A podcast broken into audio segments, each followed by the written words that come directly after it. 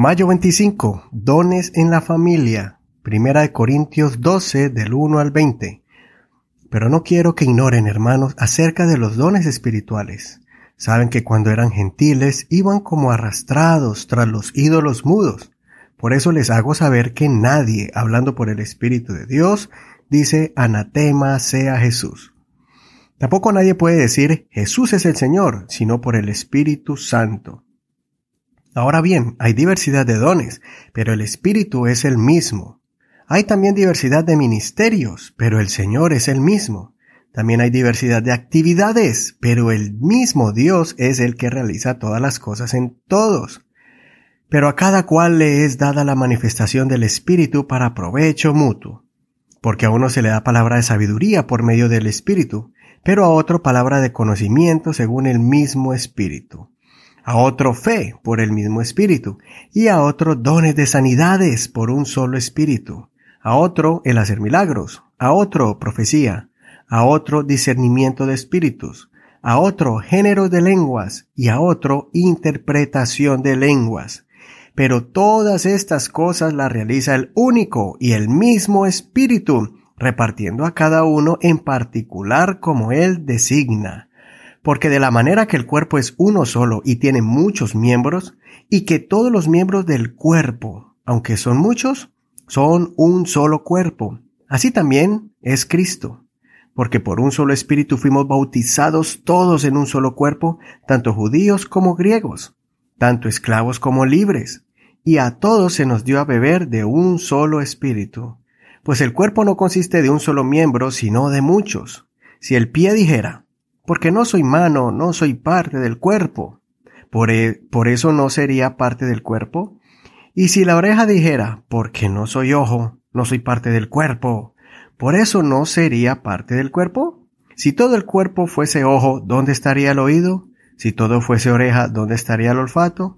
Pero ahora Dios ha colocado a los miembros en el cuerpo, a cada uno de ellos como Él quiso. Porque si todos fueran un solo miembro, ¿dónde estaría el cuerpo? Pero ahora son muchos los miembros y a la vez un solo cuerpo. En este capítulo el apóstol Pablo cambia su enfoque de reprensión a el de edificación. Ahora les enseña a los corintios la importancia de los dones del Espíritu que Dios ha dado a cada uno de nosotros. De la misma forma en que un cuerpo tiene diferentes miembros con muchas funciones, asimismo Dios ha capacitado a cada uno de los creyentes en la iglesia. Lo más hermoso es que esos dones no son limitados. Tanto hombres y mujeres, niños y ancianos son vasos útiles en las manos de Dios. Entendamos hoy que esos dones no solo se aplican para desarrollarlos en la congregación, pero también para aplicarlos en el núcleo familiar. Como hogares de pacto, debemos ejercitar esos dones para el crecimiento y soporte espiritual entre los miembros de la familia. Te vas a sorprender cuando empieces a mirar a uno de tus hijos ser fuerte en el área de la oración, otro en el área de la enseñanza interpretando la palabra de Dios. Tu esposo, con ayuda y palabras de afirmación, podrá ser usado con el don de sanidad cuando su esposa o sus hijos se enfermen. Tu esposa podrá desarrollar el don de fe y hacer posible las peticiones de la familia. Cree que tu hogar se puede convertir en un soporte impresionante cuando alguno esté pasando por alguna prueba. Te recomiendo realizar devocionales en las noches con tu familia. Lee una porción bíblica, haz preguntas para que todos opinen de la lectura y hagan una oración en conjunto. Después, permite a otros que lo realicen y así cada uno irá descubriendo qué área le gusta hacer más. Espero estos consejos te animen a descubrir los dones y talentos que Dios ha puesto en tu familia. Consideremos, conozco ¿Cuál es el don con el que Dios opera en mi vida?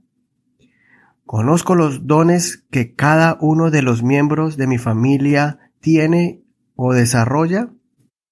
Soy tu amigo Eduardo Rodríguez. Que el Señor escuche tu oración y derrame de su espíritu sobre tu familia.